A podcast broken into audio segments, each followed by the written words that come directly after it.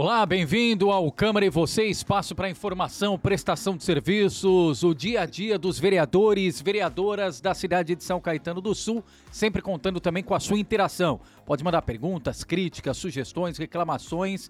A Câmara é a caixa de ressonância da sociedade, como a gente costuma dizer, e este espaço tem este objetivo de interagir, trazer o trabalho, a apresentação de requerimentos, ações, proposituras dos vereadores. Câmara e você que hoje recebe o vereador César Oliva do PSD. Vereador, obrigado pela gentileza, bem-vindo, tudo bem? Eu que agradeço. Tudo bem, tudo jóia. Vamos bater um papo aí falar sobre política. Perfeito, muitos assuntos importantes aqui.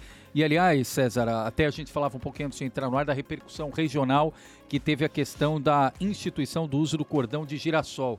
O que o motivou a ingressar com essa iniciativa e como é que tem sido a repercussão? Bom, a pauta da pessoa com deficiência, ela se fez muito presente no meu mandato, né, já há anos.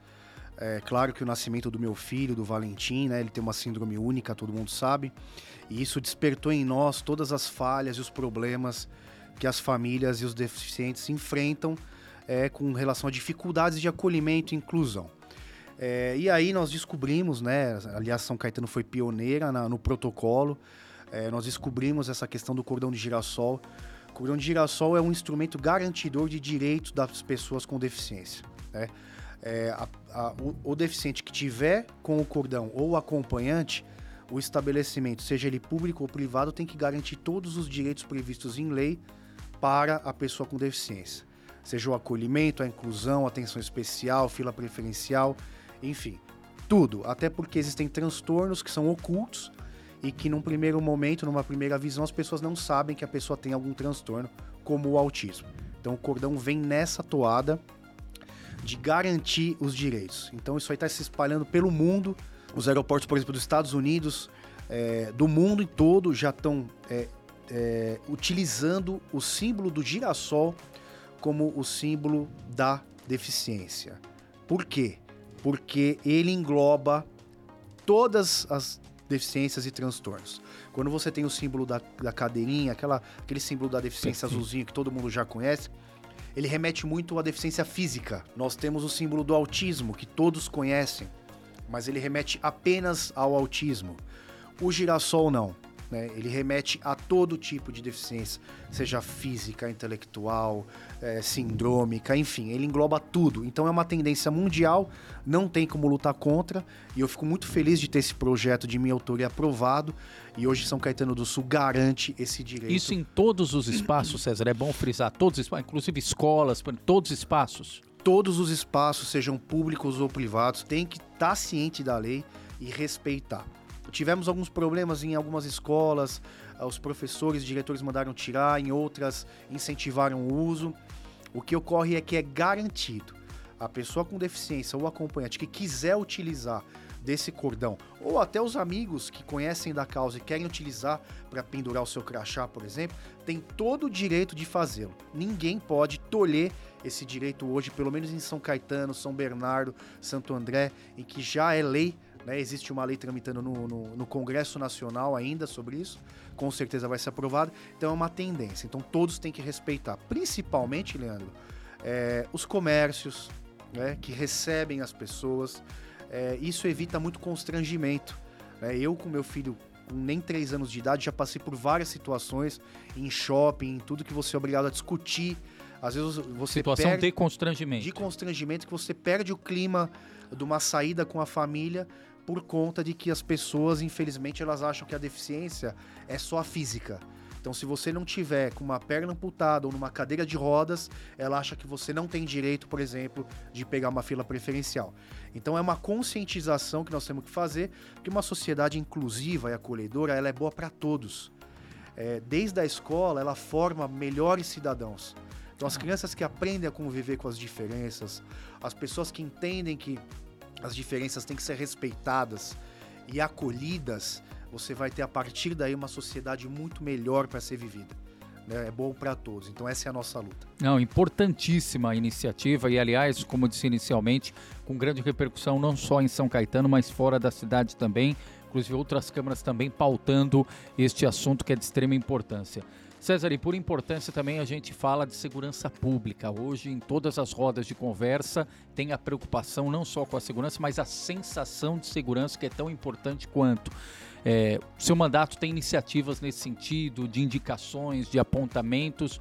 O que a gente pode trazer de mensagem para o cidadão de São Caetano neste momento? O que é possível ainda avançar, melhorar no que diz respeito à segurança pública? É, além da, da bandeira da pessoa com deficiência né, e da fiscalização, a minha bandeira também é a segurança pública.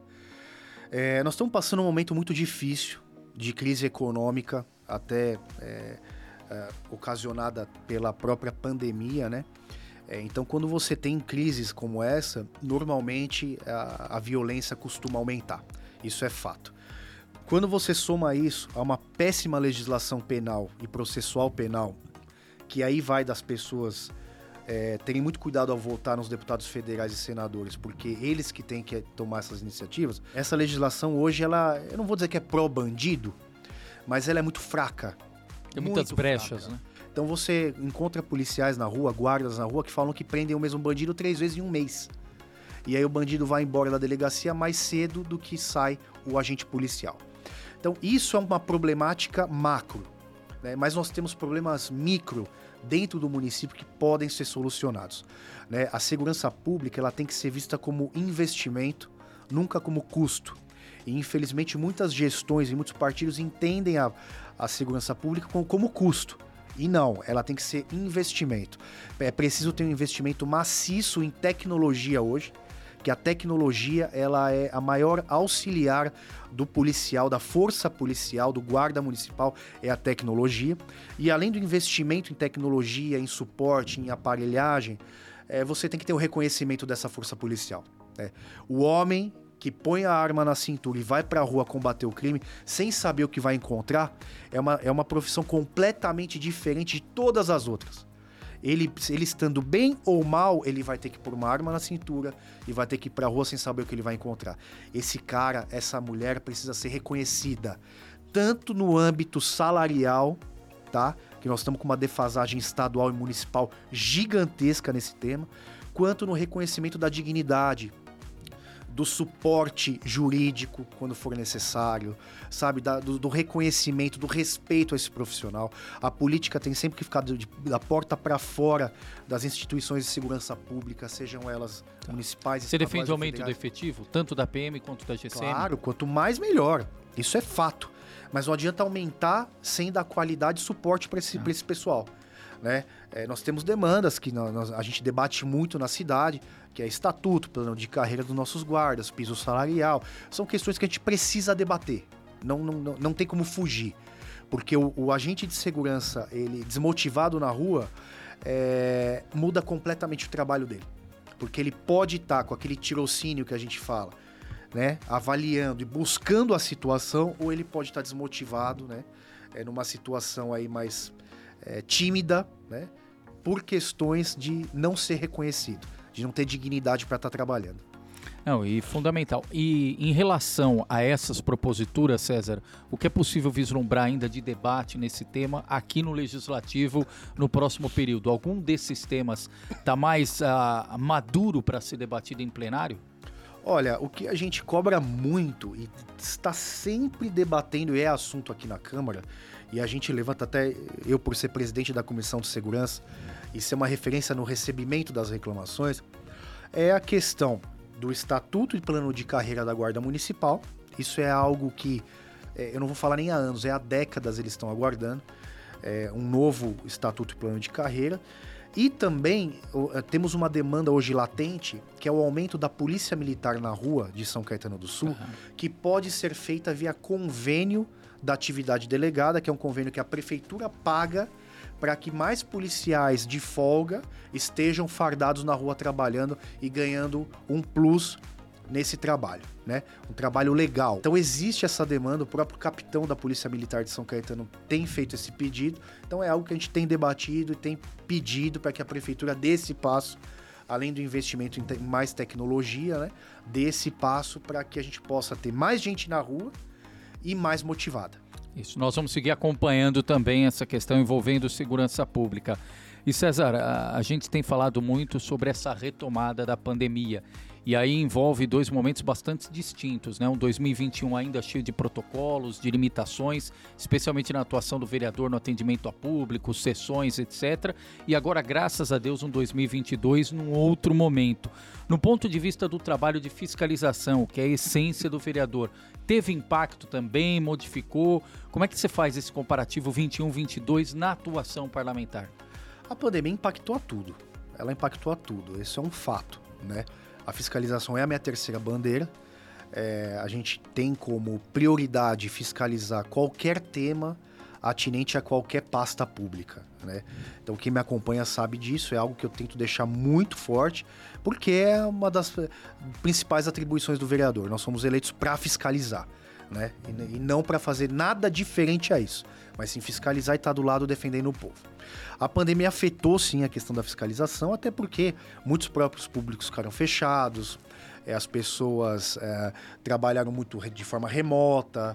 Então, o acesso à informação também é prejudicado, até porque os portais das transparência, Leandro, é, aqui vai também a minha crítica, os portais da transparência, eles não têm as informações que nós precisamos para fiscalizar.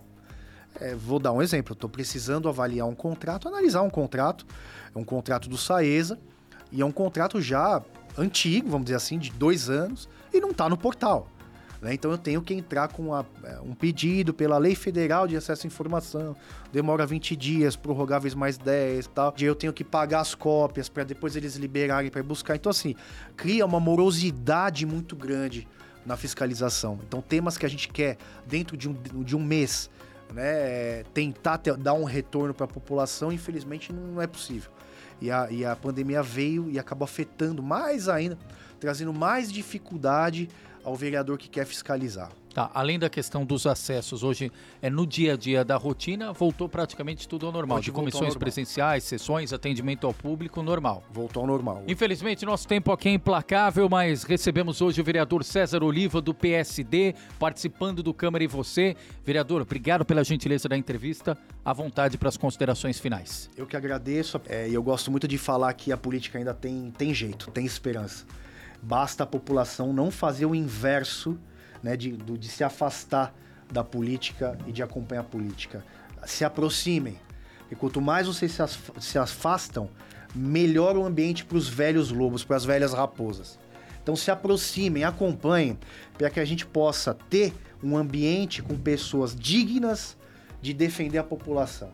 Porque a cidade ela pode e deve ser muito melhor do que está sendo, assim como o Estado e o próprio país. Depende do voto. Então, muita consciência, acompanhem e cobrem aqueles que você Verdade. Como tem o ditado, respeito quem não gosta de política, mas saiba que será comandado por todos aqueles que gostam. E esse é o objetivo também desse espaço. Independentemente da sua preferência, acompanhar o que faz cada um dos 19 vereadores, vereadoras aqui da casa, porque afinal os temas aqui debatidos refletem no seu dia a dia.